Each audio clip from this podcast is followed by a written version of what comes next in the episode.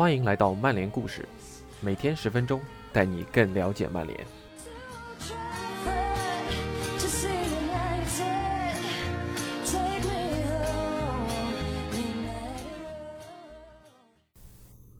曼联本赛季首场季前赛的对手是德比郡，而他们的主教练正是前曼联队长、队史进球纪录保持者鲁尼。今天我们就跟随 TA 一众记者来回顾一下鲁尼的职业生涯。本篇文章共分为十章，我们分为两天进行放送。而在每一章节的结尾，我也将挑选出我认为鲁尼这一阶段的最佳进球的音频，作为这一章节的结束。感谢吴文博 ATZ 的辛勤付出。以下是今天的内容：十章谈鲁尼生涯进化史上集。第一章：天才射手，二零零二至零四。早在二零零二至零三赛季初对阵热刺的英超比赛之前，鲁尼就已经引起了人们的注意。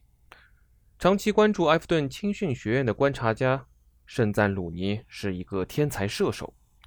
当时鲁小胖。已经打破了俱乐部青年队的各项纪录。二零零一至零二赛季的青年足总杯，鲁尼八场比赛打入八球，帮助埃弗顿杀进决赛。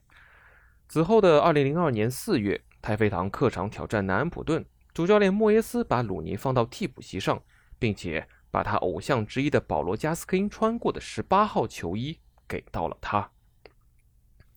那场比赛，鲁尼并没有出场。不过，随后在同维拉的青年足总杯决赛首回合中，鲁尼让埃弗顿球迷第一次见识了自己的天赋。比赛中，鲁尼在后点抢点破门，庆祝时展示了那件著名的印有“一日为蓝，终身为蓝”字样的 T 恤。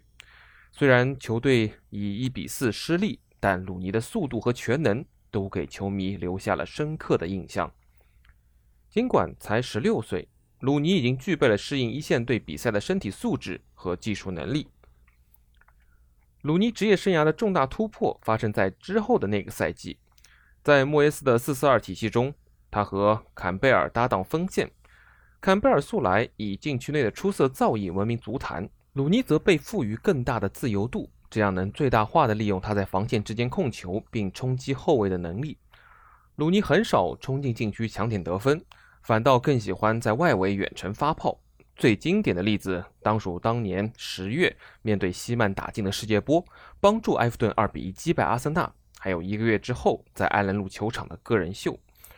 鲁尼效力埃弗顿期间，从来都不是彻头彻尾的九号球员。他七十七场比赛打进十七球，也足以证明这一点。但当球队需要他出任这个角色时，他总能完成好自己的工作。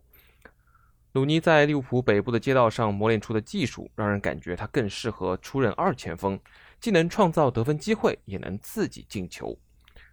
进入一线队的第二个赛季，鲁尼通常会出任邓肯·福格森的替补，那也是他的偶像之一。之后，鲁尼的出场顺位排在了快马拉金斯基后面。埃弗顿球迷并未见到鲁尼的最佳状态。2004年，在太妃堂没能出头的鲁尼加盟曼联，然而正是。靠在莫西塞德郡打下的坚实基础，才使得鲁尼有了后来的成就，而且也是效力埃弗顿期间，鲁尼为英格兰奉献了自己最出色的国际比赛表现。二零零四年欧洲杯的舆论场被有关英格兰队最佳阵型的相关讨论所统治。埃里克森最初想排出菱形中场，但是由于球员对这一阵型持怀疑态度，后来又改成了四四二。相比之下，英格兰的锋线反而基本没有意义。鲁尼是多数人心中欧文身边的理想搭档。那这一阶段的最佳进球，毫无疑问是鲁尼2002年10月初出茅庐时，埃弗顿主场面对已经三十场联赛不败的卫冕冠军阿森纳，鲁尼用一记石破天惊的远射终结了枪手的记录，也向世人展示出了一颗冉冉升起的星星。正所谓石破天惊鲁小胖，重炮攻陷兵工厂。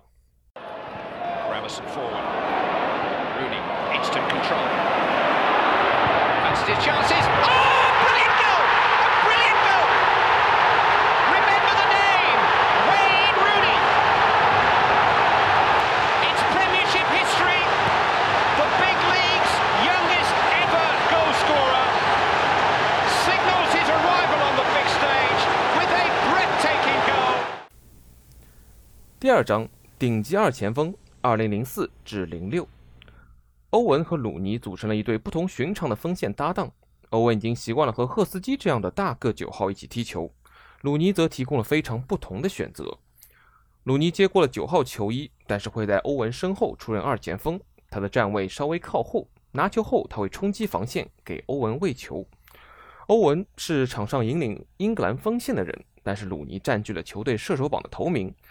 鲁尼最终在2004年欧洲杯的四场比赛中打进四球，而欧文仅在对阵葡萄牙时打进了一球。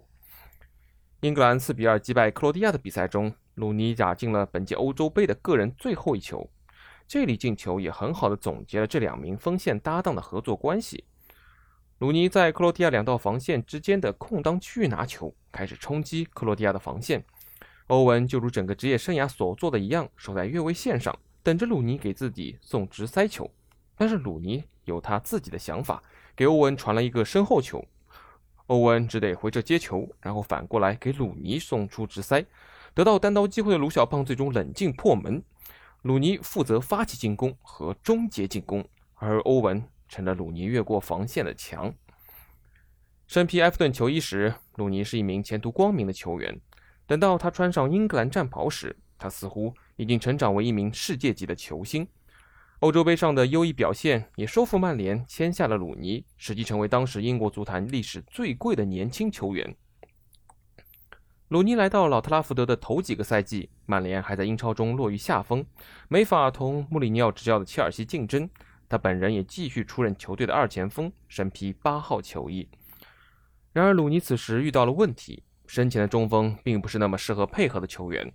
范尼是英超最高效的终结者。也习惯了曼联的进攻体系完全围绕自己打造，其他曼联队友的职责就是把球送到合适的位置，然后范尼负责完成得分的重任。C 罗和鲁尼的加盟使得情况发生了变化，这两人并不是贝克汉姆、斯科尔斯和吉格斯那样输送弹药的类型，他们更倾向于自己进球。转投曼联的第一个赛季，与其说鲁尼是出色的得分手，不如说他是世界波的制造机。十一球两助的数据值得称道，不过更值得一提的是，他赢得了 MOTD 赛季最佳进球奖，靠的是对着米堡时打进的那粒凌空。也有很多人认为，那并不是他这赛季最棒的凌空打门，对着纽卡的那球更加令人难忘。第二个赛季，鲁尼的发挥更好了，更重要的是，范尼不在场时，他的表现明显好得多。范尼并不开心，我认为他也知道自己在曼联的日子就要到头了。我们的比赛风格和他不搭。鲁尼在自传《我的英超十年》中这样回忆道：“他仍是一名顶级得分手，但是主帅引进的球员更愿意踢快速的反击足球。我甚至感觉，自打我和曼联签约的那一刻起，他就已经不开心了。”范尼即将告别曼联，而鲁尼的角色也将会迎来改变。这一阶段的最佳进球，我的看法和上文类似。那就是鲁尼2005年4月面对纽卡斯尔上演的惊天爆射。之前还在和裁判理论的鲁尼，抓到第二落点，不等皮球落地，用一记不讲理的重炮攻门，让基文鞭长莫及，而且也让基文在此后的多年里都会被人提到这个进球。正所谓愤怒小胖轰雷霆，可怜基文成背景。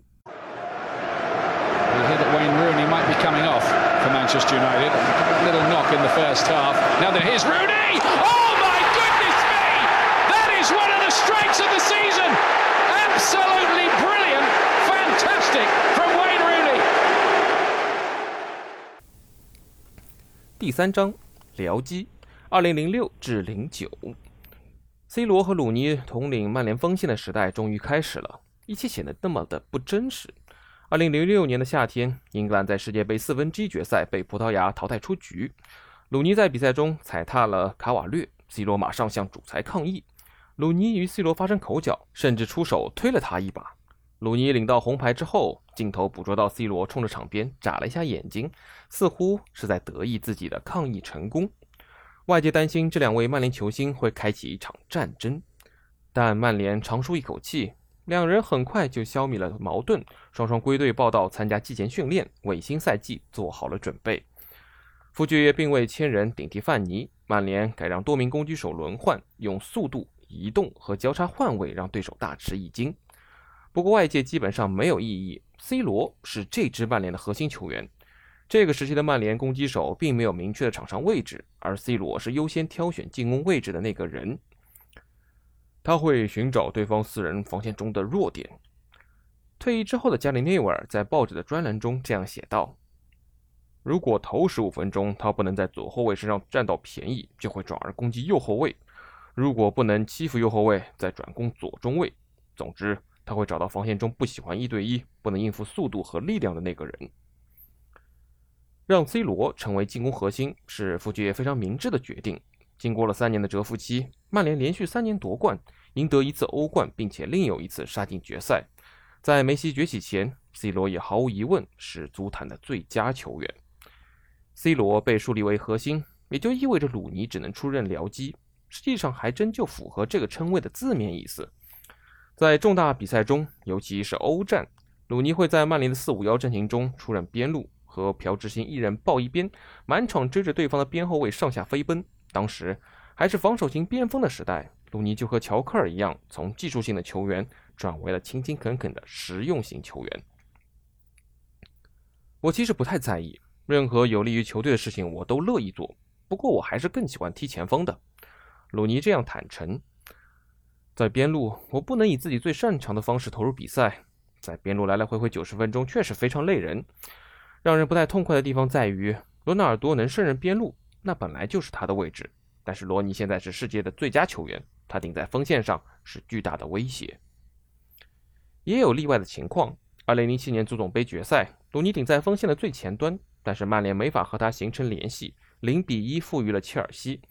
次于欧冠决赛，鲁尼也出现在锋线上和特维斯进行搭档，但是这场比赛还是 C 罗队内地位的证明。福格森希望让他冲击埃星，这一计划得到了非常好的效果。C 罗帮助曼联取得领先，鲁尼只是之后再考虑的对象了。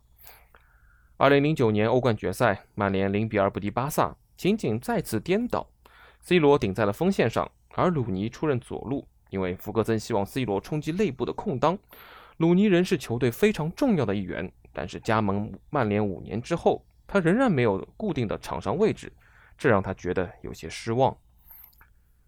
这一阶段的最佳进球，我认为是2007年1月足总杯对阵普斯茅斯时，鲁尼打进的第二球。鲁尼禁区右侧拿球后，直接起脚掉向球门的后脚，对方门将大卫·詹姆斯目瞪口呆，毫无反应。正所谓禁区边缘翩翩舞，小胖能文也能武。Here's never rudy again. Oh, he's floated one over David That's a magical goal in the FA Cup by Wayne Rooney. 第四章，曼联核心，二零零九至一零。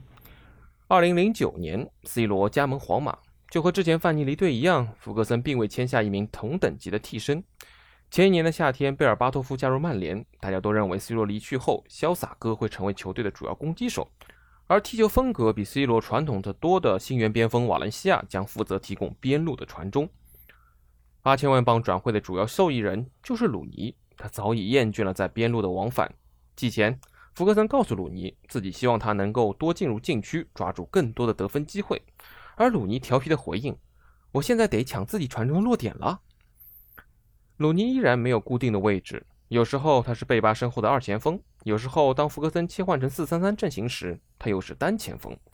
和之前的区别在于，现在曼联的进攻完全是围绕鲁尼运转的，他是核心，不再是任何人的僚机。在重大比赛中，福格森几乎都是使用的四三三，鲁尼突前，他也终于看着像是欧洲最佳球员之一了。当鲁尼出任单前锋时，他能呈现出两副完全不同的面孔。一方面，他能表现得如同传统九号位一样，头球记录相当的不错，这主要得益于瓦伦西亚在右路的助攻。另一方面，当梅西为欧洲足坛普及伪九号时，鲁尼也证明自己可以胜任这一角色。鲁尼把这两种角色完美的融为一体后，就变得不可阻挡。二零一零年一月，曼联客场三比一战胜维拉，鲁尼打进了自己最得意的进球之一，这粒进球完美的展现了他的特点。鲁尼大幅回撤至本方半场，把防线带了出来，自己背身拿住球，然后分给右路的纳尼。之后自己狂奔七十码冲进禁区接应纳尼的传球，一击命中。这个赛季，鲁尼打进了二十六粒联赛进球，比此前两个赛季的总和还要多，也把个人职业生涯单赛季联赛进球纪录刷高了十球。虽然不会总是被部署在锋线最前端，貌似鲁尼已经找到了最适合自己的位置。这时已经无缘国家队召唤，但是和鲁尼成为曼联队友的欧文认为，时任英格兰的主帅卡佩罗应该让鲁尼突前。我打心底认为，他应该在英格兰队出任和在曼联的重大比赛中一样的角色。欧文表示，鲁尼过去的站位偏后一些，负责串联队友，给两个边路分球，解放前锋。现在他会冲击后卫的身后接球，能拿球过掉后卫，随时拼抢门将漏下的机会，还能顶救很多的头球。他现在的踢法和我们这么多年看到的已经大不一样了，能这么快而且如此高效的适应新的战术风格。证明鲁尼就是世界级的球员，他就是福爵爷的杀手锏。这一阶段的最佳进球，我认为是2010年1月，鲁尼在对阵赫尔城比赛中接到贝尔巴托夫的挑传，面对两名防守队员的防守，闪转腾挪，在倒地的一瞬间抓住机会，捅破了对手门将的十指关。值得一提的是，本场比赛鲁尼打入四球，这也是他职业生涯唯一一次大四喜。正所谓。头顶脚踢大四喜，永不言弃，创奇迹。This is Rooney. Is he in for a fourth? Wayne Rooney. Yes, he is. Fabulous display of finishing from Wayne Rooney. Four for Rooney. Four for Manchester United. 第五章只攻不防的十号，二零一零至一二。没有选择欧文进入英格兰大名单的卡佩罗。也没有听取他如何使用鲁尼的建议。英格兰队在2010年世界杯的表现相当的糟糕，而鲁尼也只能在赫斯基或迪福身边苦苦的挣扎。回到曼联的鲁尼又经历了2010至11赛季的糟糕开局，不仅脚踝受伤，他还公开的表达了希望离队的意愿。鲁尼在场上通常会和贝巴搭档，有时候鲁尼站位更靠前一些，贝巴回撤组织串联，不过两人也经常的互换位置。贝巴这个赛季的经历也有些诡异，他是球队联赛中的头号射手，却没能入选欧冠决赛的十八人比赛大名单。福格森转而启用了新的阵型，实际上就是四四幺幺。鲁尼在小豌豆的身后，而小豌豆是一个技能点相对比较集中，只能利用好对方身后空当的前锋。鲁尼现在更像是曼联的十号位，负责为墨西哥人送直塞球。费迪南德在自传中回忆道。是鲁尼自己想踢这个位置的。韦恩说：“我想踢十号位。”我跟他说：“你刚刚迎来自己数据最华丽的一年，球迷和媒体都爱你，你怎么想到就要踢十号位了呢？”我实在是理解不了。在我看来，他的最佳位置就是九号位。这个阵型在同巴萨的欧冠决赛中被证明是值得商榷的。鲁尼在十号位上提供了足够的进攻威胁，他扳平比分的进球也相当精彩。但是当曼联处于无球状态时，球队为此付出了代价。而且不幸的是，曼联大部分的时间里就是没有球权的。鲁尼在十号位上没能盯住布斯克茨，使得曼联的中场经常疲于奔命，也从未真正的展现出能同巴萨竞争的战力。客观来说，曼联毕竟面对的是那个时代最强的球队，而且球场上的其他区域也都相当的挣扎。不过，鲁尼的防守问题也引起了人们的注意。之后的2011至12赛季，鲁尼几乎固定在了十号位上，身前要么是小豌豆，要么是黑贝。这是鲁尼最高产的一个赛季，打入27球，但是全方位的贡献，尤其是组织串联和中场的影响力变得更小了。更为重要的是，当曼联没有球权时，鲁尼没能提供任何帮助，这与几年前他在边路极为勤奋的防守形成了鲜明对比。这个时间段，福格森在备战强强对话时。会把鲁尼不能提供防守纳入考量。那场最终让曼联痛失冠军的曼市德比，曼联零比一负于曼城。鲁尼在场上出任单前锋，整个赛季他就没踢过这个位置。福格森想法非常的简单，朴智星的体能更符合自己对十号位的要求。然而朴智星不能胜任组织进攻的工作，曼联也就无法创造出得分机会。二零一二年欧洲杯上，英格兰的出局也与此有关。英格兰确实是在四分之一决赛被意大利点球淘汰的，但是在常规时间，英格兰完全被意大利压制，尤其没能限制皮尔洛的发挥。鲁尼显然是本场负责盯防皮尔洛的人，但在整场比赛中，他都是心不在焉的朝皮尔洛慢跑。门将乔哈特甚至在比赛中冲着鲁尼怒吼，让他盯人盯紧一些。那个时代，中场球员还能掌控球场的话语权，前锋也被要求在无球状态下给球队带来更多的贡献。鲁尼作为十号球员的防守短板，在大背景的映衬下，开始成为一个大问题。这一阶段的最佳进球，我想大家的选择都是相同的：曼市德比的惊天倒钩。除了这个进球本身，进球后。鲁尼和纳尼的激情庆祝也成为了英超最为经典的画面之一。正所谓绝世天钩震德比，威名远扬蒙鲁尼。纳尼，Rooney，oh wonderful，what a goal，and what a time，in what a place，what a player。以上就是今天的内容，感谢您的收听，我们明天接着聊。